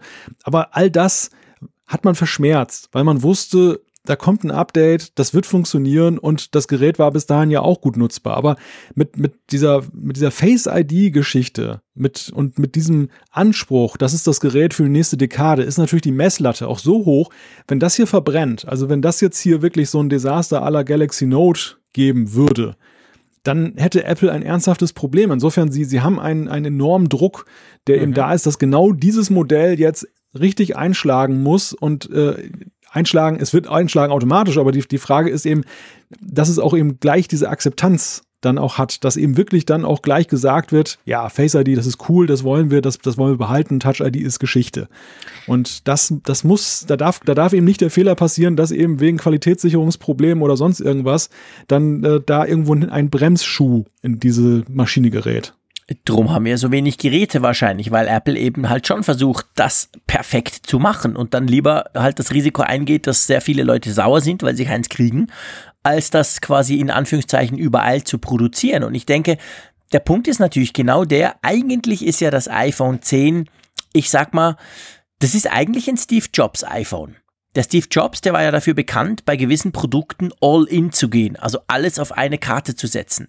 Seien wir ehrlich, beim ersten iPhone, wenn das, wenn dieses Multitouch nicht funktioniert hätte, das Ding wäre tot gewesen. Weil es haben ja sowieso die meisten gesagt, ja, aber hey, so ohne Tastatur, was ist denn das für ein Mist? Aber das Ding, das hat wirklich super gut funktioniert.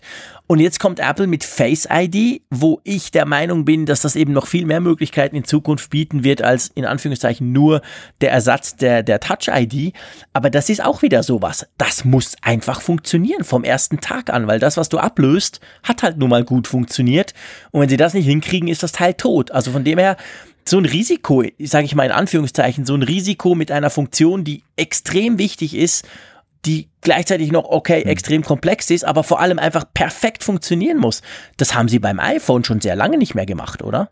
Und ich setze noch mal einen drauf. Ich sage jetzt einfach mal, Steve Jobs hatte es damals einfacher als Tim Cook jetzt. Natürlich. Denn, denn, es, gab, es gab ja keine klar. Erwartung. Es gab ja, ja keine klar. Erwartung. Ich meine, wenn wir uns an das erste iPhone erinnern, wie viele Dinge da noch vermisst wurden dann auch und wo eben dann auch wirklich kritisiert wurde, auch teilweise zu Recht, dass da UMTS nicht dabei war, dass der, ja. die, diese Möglichkeit, Apps dafür zu machen, obwohl das ja wie gemacht war, dafür dann nicht vorhanden war. All das hat man damals noch verziehen, weil ein, ganz einfach, weil es ja völlig alternativlos war. Aber ja. Tim Cook und das Apple von heute bewegt sich erstens in einem Markt, der heiß umkämpft ist, wo viele andere auch rum rumlauern und nur auf eine Schwäche warten, in die sie reinschlagen können. Und zum anderen ein Qualitätsstandard, der da etabliert wurde von Apple, der auf gar keinen Fall unterschritten werden darf und der, der eben letzten Endes dann auch dann diesen Druck auf Apple dann enorm, äh, ja, enorm verstärkt dann auch. Ja, absolut. Das ist genau der Punkt. Also, ja, das ist eine spannende Geschichte, definitiv. Und ich meine, wir wollen ja natürlich zu den ersten gehören, die das auch ausprobieren dürfen und dann eben gucken, ob das Zeug so gut ist und ob das noch funktioniert oder ob es mit Apple den Berg runtergeht. Von dem her gesehen stellt sich die Frage, ich weiß bei dir, du wirst versuchen, dir ein iPhone 10 zu bestellen am Freitag. Äh, ich, by the way, auch. Und ja, da gibt es so ein paar Möglichkeiten, um, ich sage mal, seine Chancen, das Gerät einigermaßen zügig, ihr seht, ich bin sehr zurückhaltend, zu bekommen, zu erhöhen, oder? Ja, es soll ja einen Herrn geben aus der Schweiz, der im besten Schweizerdeutsch das ja schon genau. gesagt hat, wie das geht. Ganz genau. Den sollen wir uns mal einladen in die Sendung. Ja, vielleicht, genau. Wir verstehen ihn zwar nicht, aber es wäre vielleicht ganz witzig. also, ähm, ja, ich habe schon mal ein Video dazu gemacht, beziehungsweise sogar zwei heute. Eines kommt dann morgen in der größten Pendlerzeitschrift der Schweiz. In 20 Minuten wird das dann nochmal aufgenommen. Ähm, ja, also es ist, es ist nicht Rocket Science, aber es gibt ein paar Dinge, da kann man, kann man schon im Vorfeld Vorfeld eigentlich ähm, kann man eigentlich Frust verhindern, weil wir müssen vielleicht kurz die Rahmenbedingungen erklären.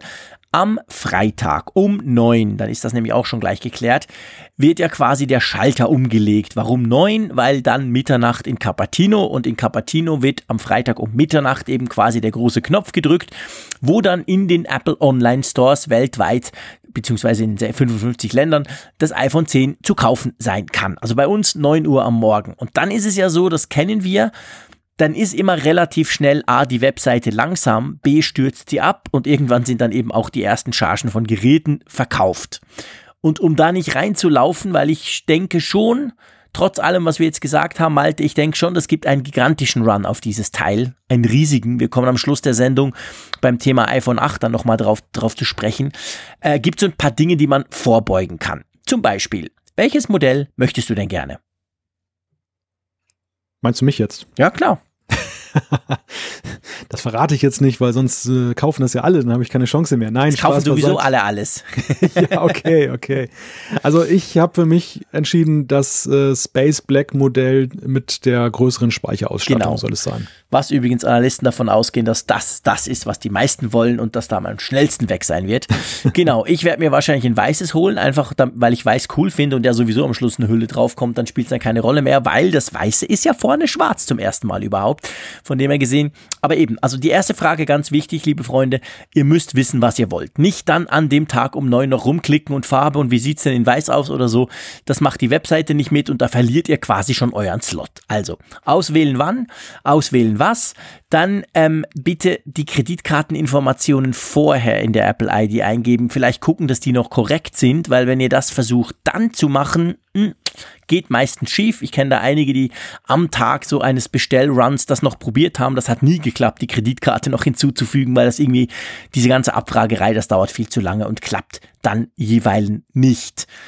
Ja, und dann eigentlich ist natürlich jetzt die Frage, jetzt der ein oder andere denkt vielleicht, ja, aber hey, wir sind mit, mit Providern, ihr sprecht nur von Apple. Ich spreche explizit nur von Apple, weil bei den Providern ist es natürlich so, wenn ihr Vertragsverlängerung, ein günstigeres iPhone 10 bekommen wollt, könnt ihr das tun. Da seid ihr aber dann quasi in der Warteschleife des Providers und das ist sehr schwierig und ich habe noch selten gehört, dass Leute, die über Provider bestellen, das vorher bekommen als die, die ganz schnell bei Apple bestellt haben. Aber ich lasse mich eines Besseren belehren. Aber wir sprechen jetzt mal einfach drum, wie man es bei Apple bestellt. Einverstanden, Malte? Ja, ja, sehr gerne.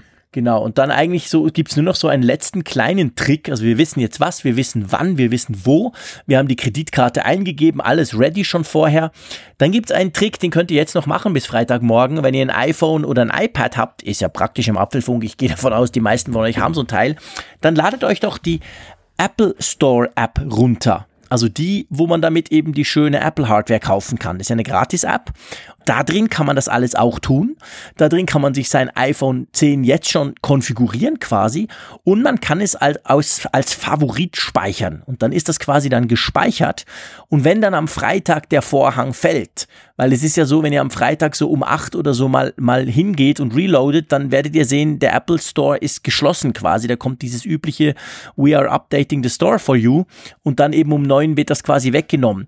Und mit der App seid ihr einfach schneller. Es gibt ganz viele, vor allem aus Amerika, die das schon wirklich akribisch überprüft haben in den letzten Jahren. Offensichtlich ist es so, dass man mit der Apple Store App eine Minute schneller einkaufen kann, bevor dann die Webseiten quasi alle auch aufgeschaltet sind.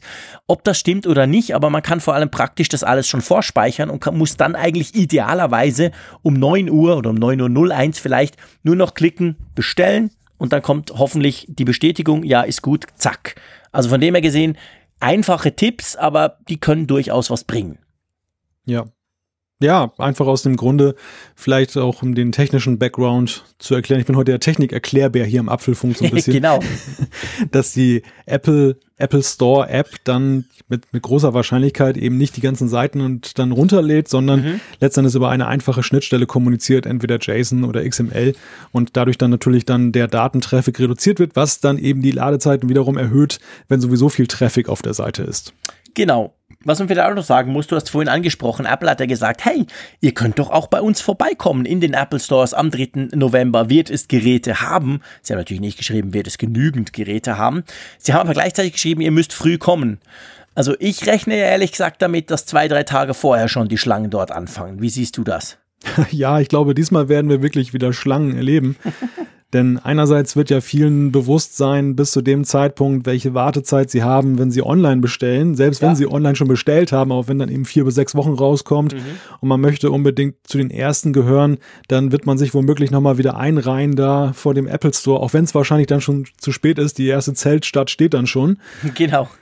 Aber es ist natürlich auch wirklich ein Gerät, was einfach eine Attraktivität hat, was ein, ein Medienrummel erzeugt, der alleine schon bedingt, dass wir wieder richtig volle Geschäfte, lange Schlangen und eben die, ja, in, der, in dem hässlichen November dahin zeltenden Leute sehen werden, die dann eben unbedingt zu den ersten gehören wollen. Ja, definitiv. Also da müssen wir uns nichts vormachen. Das wird eine echt große Sache, wie es das iPhone schon lange nicht mehr erlebt hat. Und ich meine, seien wir ehrlich, uns geht's ja auch so. Das ist ein faszinierendes Gerät. Es bricht mit vielem, an das man sich gewöhnt hat.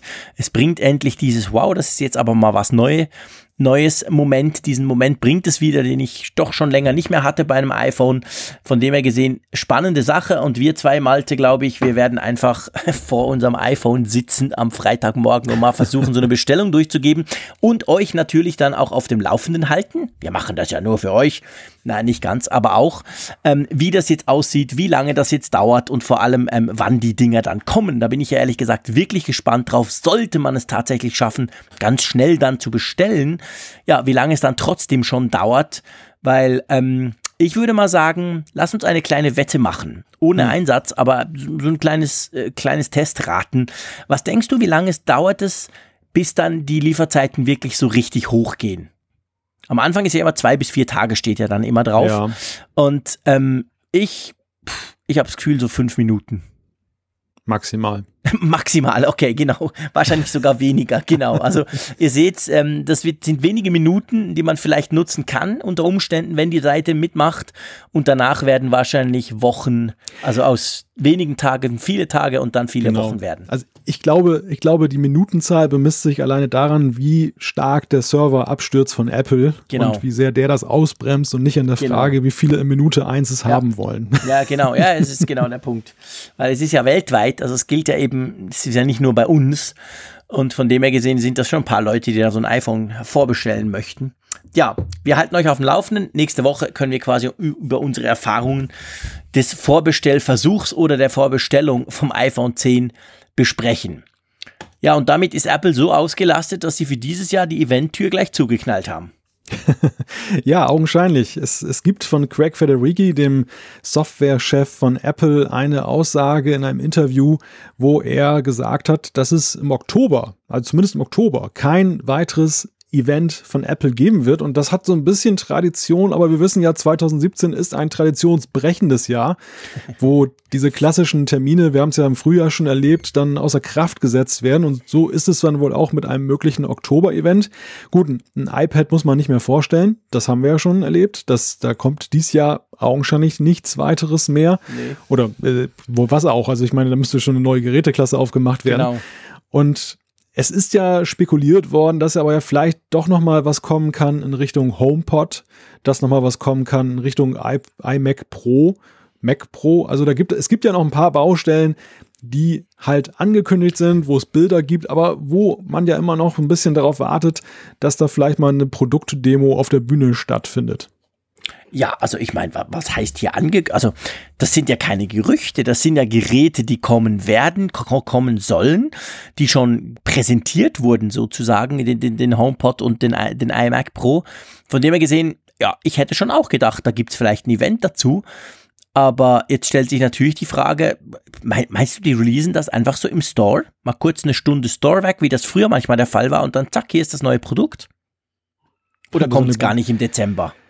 oh, das ist ja jetzt äh, regelrecht ketzerisch schon genau. die Frage. Ähm, ja, spannende Frage. Also wird Apple im November dann noch ein Event machen, wo sie dann etwas ankündigen, was dann im Weihnachtsgeschäft noch kommen soll?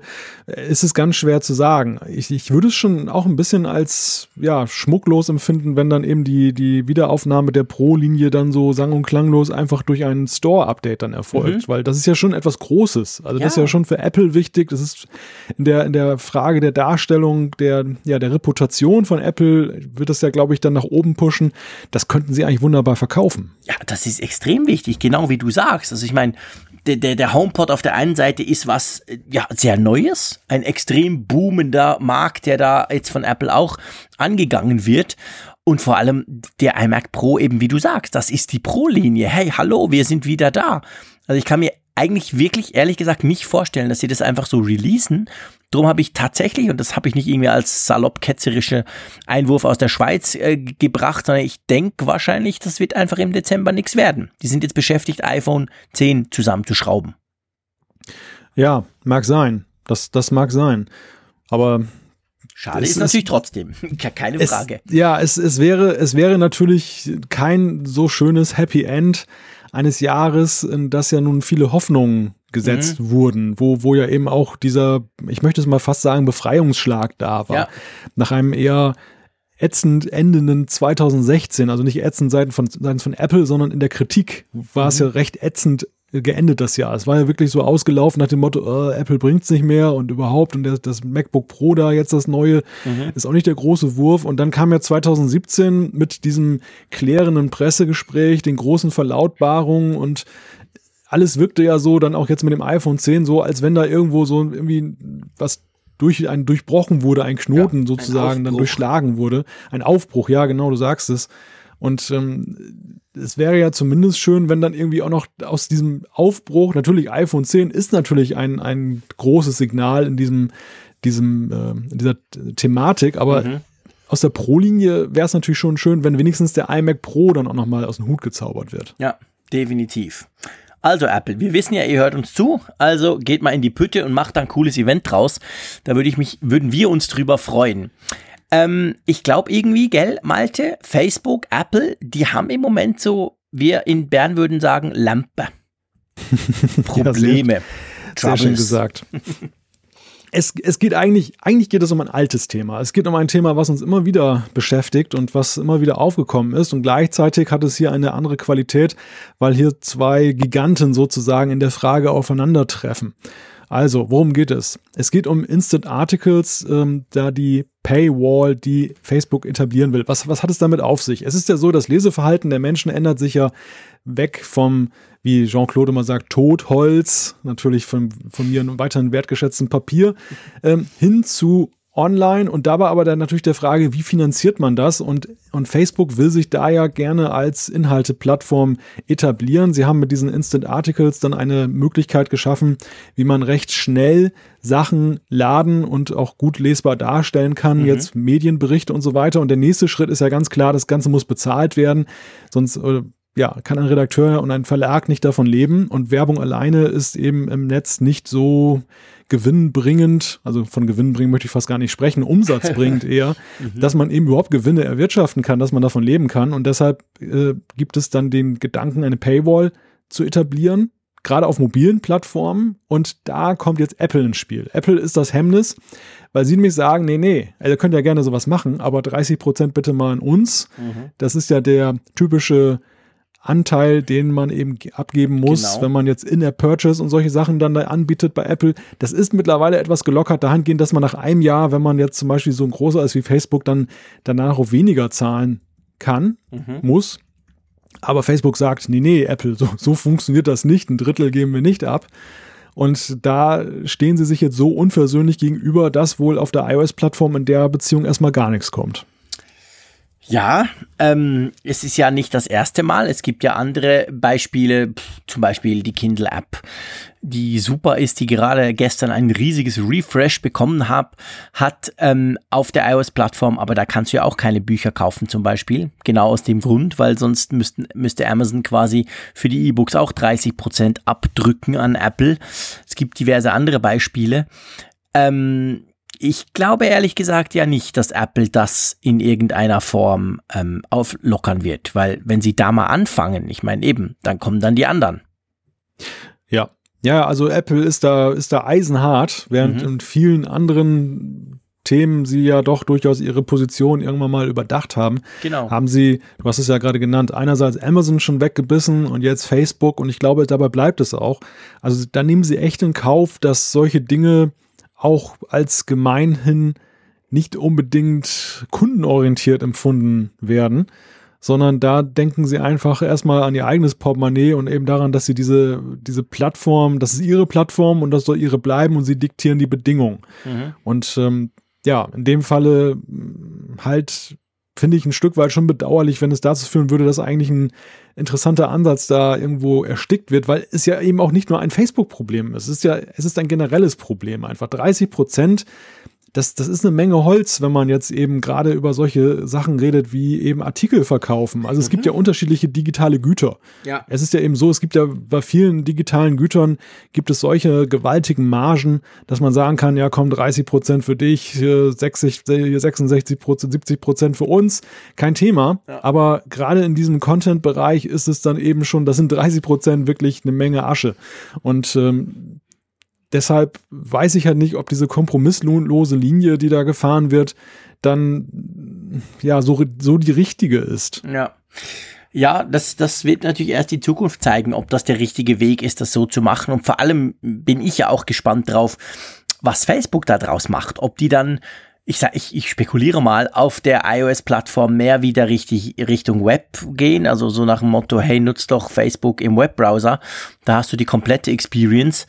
Oder, oder, oder wie sie das machen wollen, weil, weil das ist definitiv ein Problem, also wenn du eben Geld verdienen willst, in, in, in Apps musst du immer so viel an, an, an Apple zahlen, das möchte Facebook nicht tun.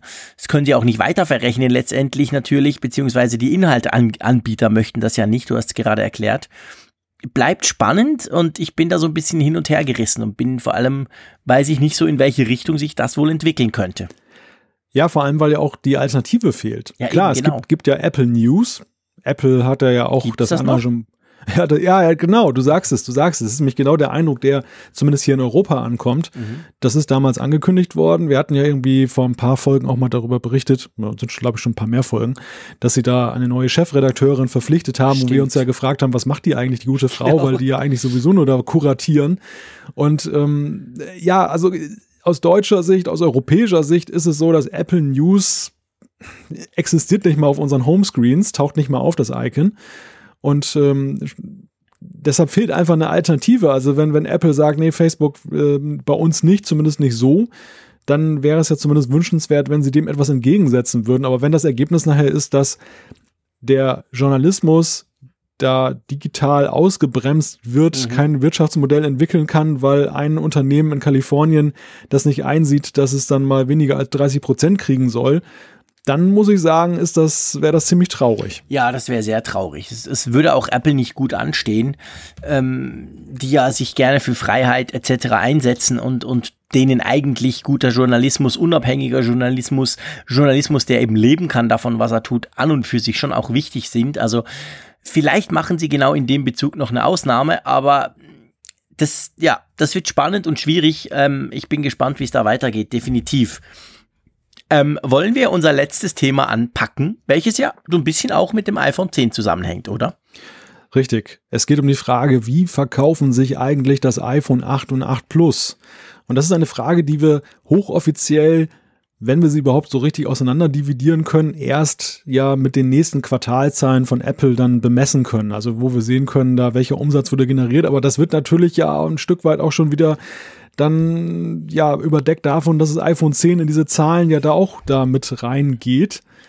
Genau. Und deshalb, es gibt Analysten, die sich dieser Sachen, dieser komplexen Vorgänge annehmen, die eben dann aus, äh, was weiß ich, für Daten dann erheben, ähm, welchen Verbreitungsgrad etwas hat, wie etwas dann sich verkauft. Und da gibt es, ja, es gibt erstmal sehr unterschiedliche Aussagen zum iPhone 8 und 8 Plus. Also es ist jetzt nicht so, dass die unisono schlecht sind, aber es gibt schon eine Tendenz, Jean-Claude, korrigiere mich, wenn ich falsch liege, dass es dann doch, dass sich schlechter verkauft als die vorhergehenden Modelle. Ja, ganz klar. Also das ist eigentlich insofern spannend. Also man muss ja, man muss ja sagen, das sind, es ist nicht Kaffeesatzleserei, das möchte ich den, den Analysten nicht, nicht vorwerfen, aber es ist natürlich schwierig, weil eben Apple natürlich solche Zahlen gar nicht rausgibt. Auch in den Quartalsberichten wird ja nicht geschrieben, wie viele Modelle von dem und dem und dem verkauft wurden. Das heißt einfach, wir haben 50 Millionen iPhones verkauft, Punkt. Und da muss man halt so ein bisschen grübeln. Aber es gibt natürlich so gewisse Indikatoren, Retail etc. und die werden dann eben jeweils ein bisschen analysiert. Und klar, das iPhone 8 und das iPhone 8 Plus verkaufen sich. Ich finde es immer gefährlich, wenn dann Medien schreiben mies oder floppig, weil es sind ja immer noch ganz viele Millionen, so ist es ja nicht. Aber was, da, was dieses Jahr eben besonders spannend ist, sind, finde ich, zwei Dinge. Ich meine, seien wir ehrlich, Malte, bei der Präsentation war ja schon klar für uns und eben für viele, äh, ich will das iPhone 10. Von dem her gesehen war es klar, dass das iPhone 8 zuerst mal einen schweren Stand hat, auch wenn es früher kam. Und dazu aber noch, und das muss ich schon sagen, hat mich auch ein bisschen erstaunt, was sich ganz hervorragend verkauft, jetzt, seit der Vorstellung des iPhone 8, ist das iPhone 7. Weil das iPhone 7 hat ja Apple günstiger gemacht. Das ist ja ein normaler, sag ich mal, Vorgang. Normalerweise wird das letztjährige Modell bleibt im Line-up, wird aber ein bisschen günstiger. Und das verkauft sich, sie haben so Ver Vergleich gemacht, quasi 28 Prozent, äh 58 Prozent seien ungefähr iPhone 7 und 7 Plus. Und wenn man das dann letztes Jahr zurückrechnet, als das 7er vorgestellt wurde und das 6S quasi das Vorgängermodell günstiger wurde, waren das nur 35 Prozent vom 6S und 6S Plus. Also offensichtlich verkauft sich das 7er recht gut und das 8er halt nicht so gut und alle warten aufs 10er. So könnte man es, glaube ich, zusammenfassen, oder? Ja, einerseits das und ich rate eigentlich dazu, bevor man sich hinreißen lässt, etwas zu einem Flop zu erklären, lasst erstmal den ganzen Staub sich legen, genau. der jetzt rund um diese, diesen iPhone 10 Start da genau. in, in, der Luft ist. Denn es ist natürlich so, es, es gibt auch viele, die einfach abwarten, die jetzt, weil natürlich. es ja, es gibt ja, es gibt ja keine Rezension. Es gibt ja nichts, wo man jetzt wirklich sagen kann, das iPhone 10 äh, brilliert jetzt mhm. auch im Alltag und so, sondern es ist alles noch so ein bisschen im Bereich der Erwartung des Spekulativen. Wir haben klar, wir haben das iPhone 8 und das 8 Plus, aber das ist ja nur die eine, das ist ja nur die halbe Miete. Die andere ist eben, wie schlägt sich das iPhone 10 jetzt in der freien Wildbahn wirklich gegenüber diesem anderen. Und ähm, ich glaube auch, dass selbst wenn es sich gut schlägt, was zu erwarten ist, dass es trotzdem den einen oder anderen geben wird, der dann doch plötzlich für sich entscheidet, ja, Blick in meinen Geldbeutel, meine Erwartung, mein Nutzungsverhalten, ach, reicht eigentlich ein 8 oder ein 8 Plus, äh, ich muss jetzt nicht das 10 kaufen, der aber jetzt noch zögert, weil er sagt, ah, ich will mich nicht ärgern. Also wenn jetzt dann irgendwie ich das Gefühl entwickle, dann kurz nach dem Start, ich will das doch haben, das 10, dann äh, ist es ja schade drum. Und deshalb, äh, ich glaube, der, der Marktmechanismus, dass hier so ein ganz große Beule nach oben ist, wenn sowas auf den Markt kommt, der zieht hier nicht, weil das 10 tatsächlich dann wie so ein Schatten da drüber ist. Aber das heißt nicht, dass das 8 oder 8 Plus jetzt eben auf lange Sicht ein Low-Seller sein muss. Ich bin sehr froh, dass du das sagst. Also ich habe ja Flop nicht in die Hand genommen, äh, also in den Mund genommen. Ich habe nur gesagt, es schreiben schon gewisse drüber. Ich sehe das ganz genau gleich wie du.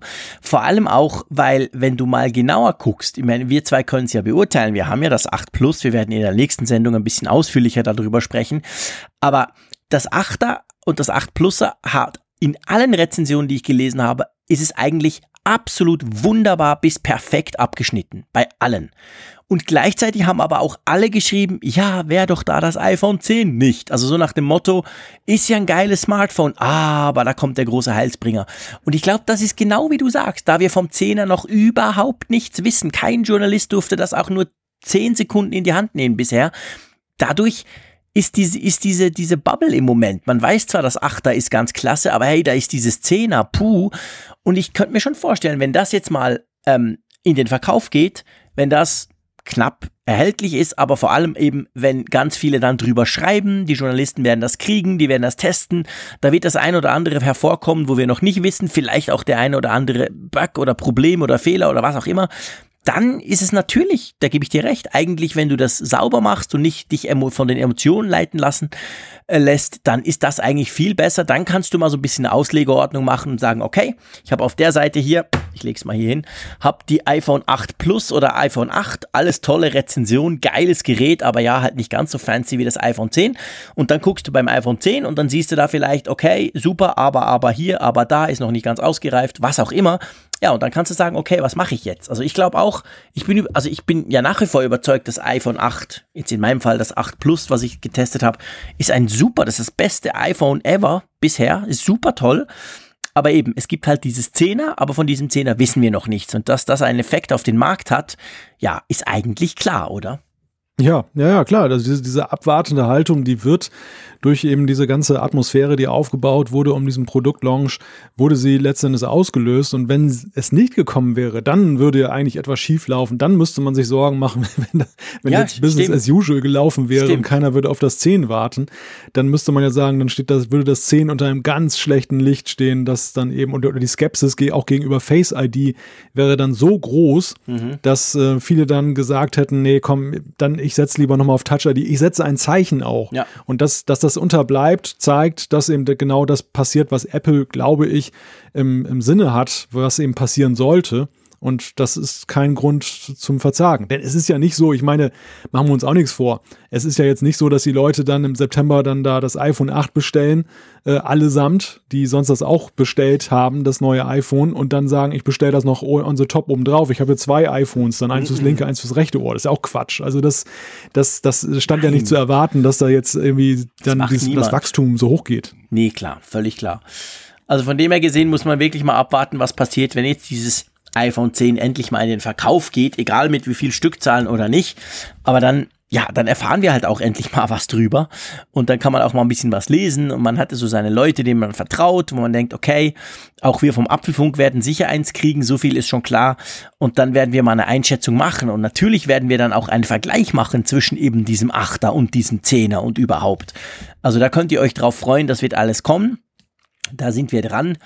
Ähm, ja, du, wir sind schon eine ziemliche Weile dran, sehe ich gerade. Wir sind so in unserem üblichen Timeslot, um diesen leicht billigen über, diese billige Überleitung zum Schluss zu machen. Aber von dem her gesehen, wenn du nichts dagegen hast, würde ich doch vorschlagen, dass wir die Apfelfunk-Sendung Nummer 87 langsam zu einem Ende bringen, oder? Halt, halt, halt, halt, halt, halt, halt. Ich muss mal Einspruch Ach, erheben. natürlich, er, er vergisst es voll. Vor lauter iPhones hat er total seine die Umfrage du, der Woche vergessen. Da hast du eins und eins nicht zusammengezählt, mein Lieber.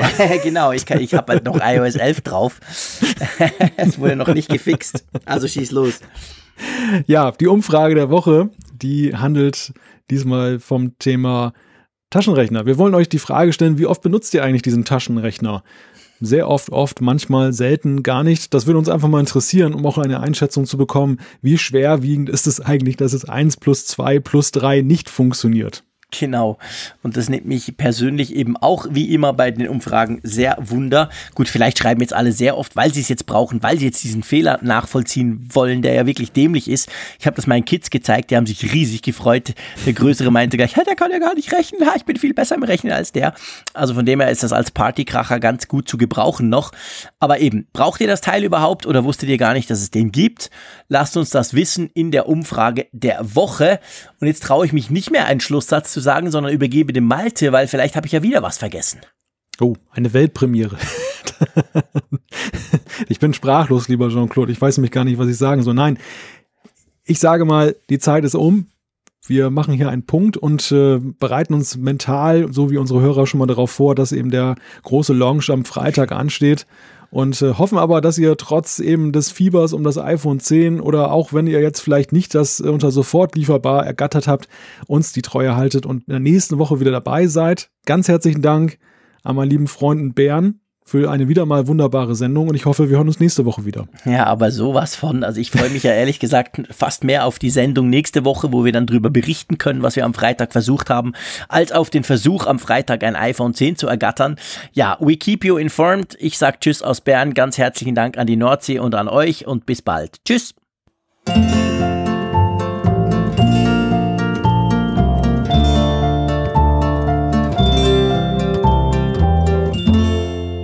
Alle Folgen im Überblick, Neuigkeiten per Push-Nachricht, Umfragen und die Hörerkarte, dies und mehr in Funkgerät, der App zum Apfelfunk. Kostenlos im App Store.